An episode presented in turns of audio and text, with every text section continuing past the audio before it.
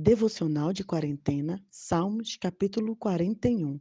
Como é feliz aquele que dá alguma dignidade aos necessitados. Você se sentirá bem. É isso que Deus faz. Deus toma conta de todos nós e nos faz resistentes para a vida.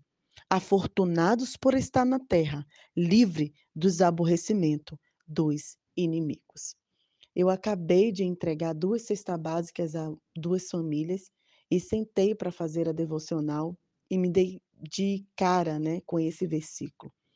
Esse mês, esses dois últimos meses em especial, eh, recebemos uma oferta direcionada para que pudéssemos comprar cestas básicas, alimentos a famílias necessitadas.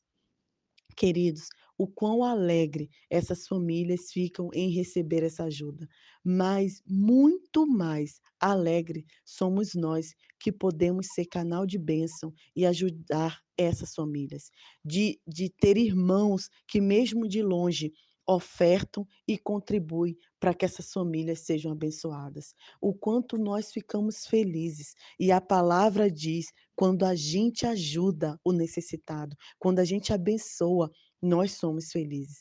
E um, o, o papá, né, que é o pai da família, falou assim: Ah, muito obrigada, mamá. Deus abençoe, Deus ajude. Eu falei assim: Papá, Deus nos ajuda e nós ajudamos vocês. Deus nos abençoa para abençoar vocês.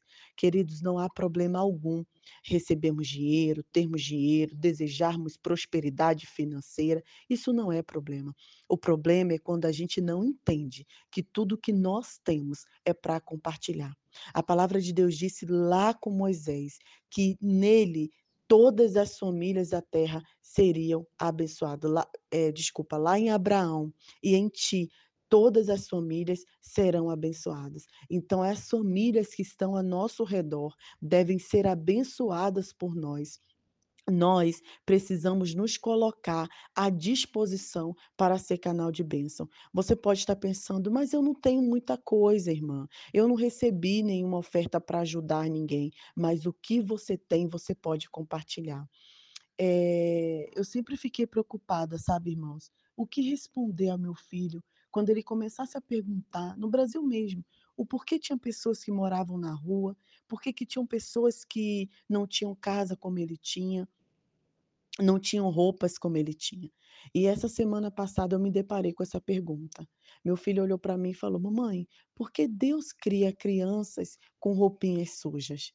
Na eh, naturalmente na cabecinha dele, ele queria entender porque algumas crianças estavam com roupinha suja ou não tinham roupas suficientes e ele sempre tinha roupinha limpa.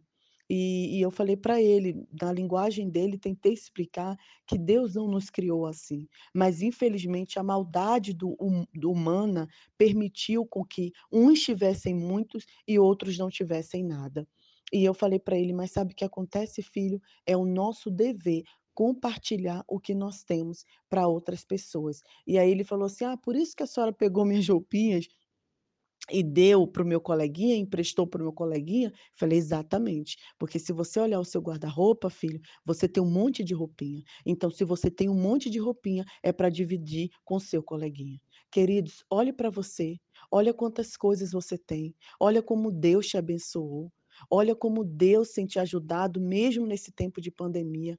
Então, olhe para quem está ao lado e abençoe. Sabe por quê? A palavra diz que quando a gente abençoa, nós que somos felizes.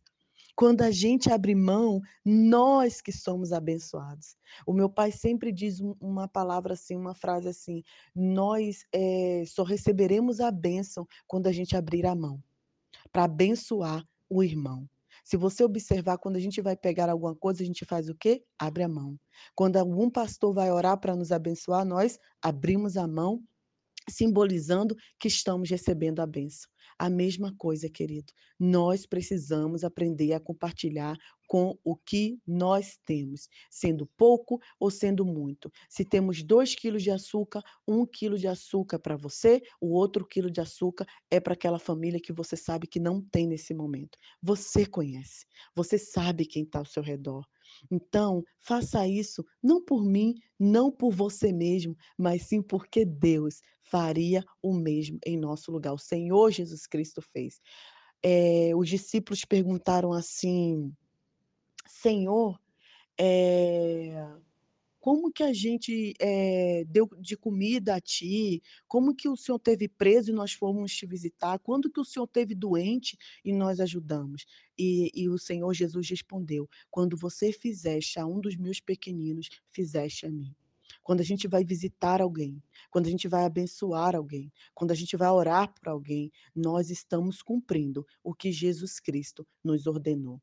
É uma pena, querido, é uma pena e é lamentável que essa teologia da prosperidade, que só pensa em nós, em nós, em nós, em ganhar, em ganhar, em ganhar, em receber bênção, receber bênção, fosse tão divulgada em nosso meio, tão proferida em nosso meio, e e esquecemos da teologia do servir, que é a teologia do Senhor Jesus Cristo, do dar, do se humilhar, do abençoar. Todo mundo quer chefiar, todo mundo quer coordenar, todo mundo quer liderar, mas esquece que o nosso maior exemplo de líder foi o Senhor Jesus Cristo, e ele fez como? Servindo, lavando os pés dos seus discípulos, que era a coisa mais humilhante na época.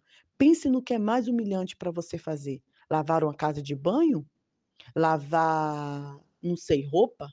Eu não sei o que você pensa que é humilhante, ir visitar uma pessoa, ir lá ajudar uma pessoa, eh, em situação de rua? Eu não sei o que para você, você acha que é ruim, mas foi o que era mais humilhante que Jesus fez. Sabe por quê? Porque ele queria nos mostrar que nós viemos para servir. Se somos servos de Cristo, somos servos para abençoar. Louvo a Deus pela sua vida, que tem contribuído com os projetos já, que já tem o eh, ajudado de alguma forma. Louvo a Deus por esses irmãos que que contribuem para que famílias aqui ao redor do eh, de nós possam ser alimentadas. Famílias, irmãos, que, eh, estão na urgência, sabe, irmão. Tem gente que fala assim: "Ah, cuidado com o assistencialismo." Irmão, o que nós chamamos de assistencialismo, o Senhor nosso Deus chamou de adoração. Abençoar é adorar. Então, assim, eu louvo a Deus pela vida de vocês, que já participam, já abençoam, não só aqui, não só a o nosso projeto em si, mas sim famílias que estão ao redor de vocês, que eu sei que vocês abençoam, famílias da comunidade eclesiásticas, que eu sei que vocês abençoam. Continue, irmãos, continue. Sabe por quê? Porque isso nos faz ser resistente para a vida. O Senhor nos protege, nos preserva, nos faz feliz e não nos entrega aos nossos inimigos. Nós, no final de tudo, é que somos abençoado. Que nesse final de semana você abençoe, que nesse final de semana você se doe, que nesse final de semana você busque uma família que está precisando, não só de coisas financeiras, mas de uma oração, de de de um uma palavra sua, de uma mensagem. E no final, todos nós seremos abençoado. Um excelente dia para você. Nai Duarte, Moçambique.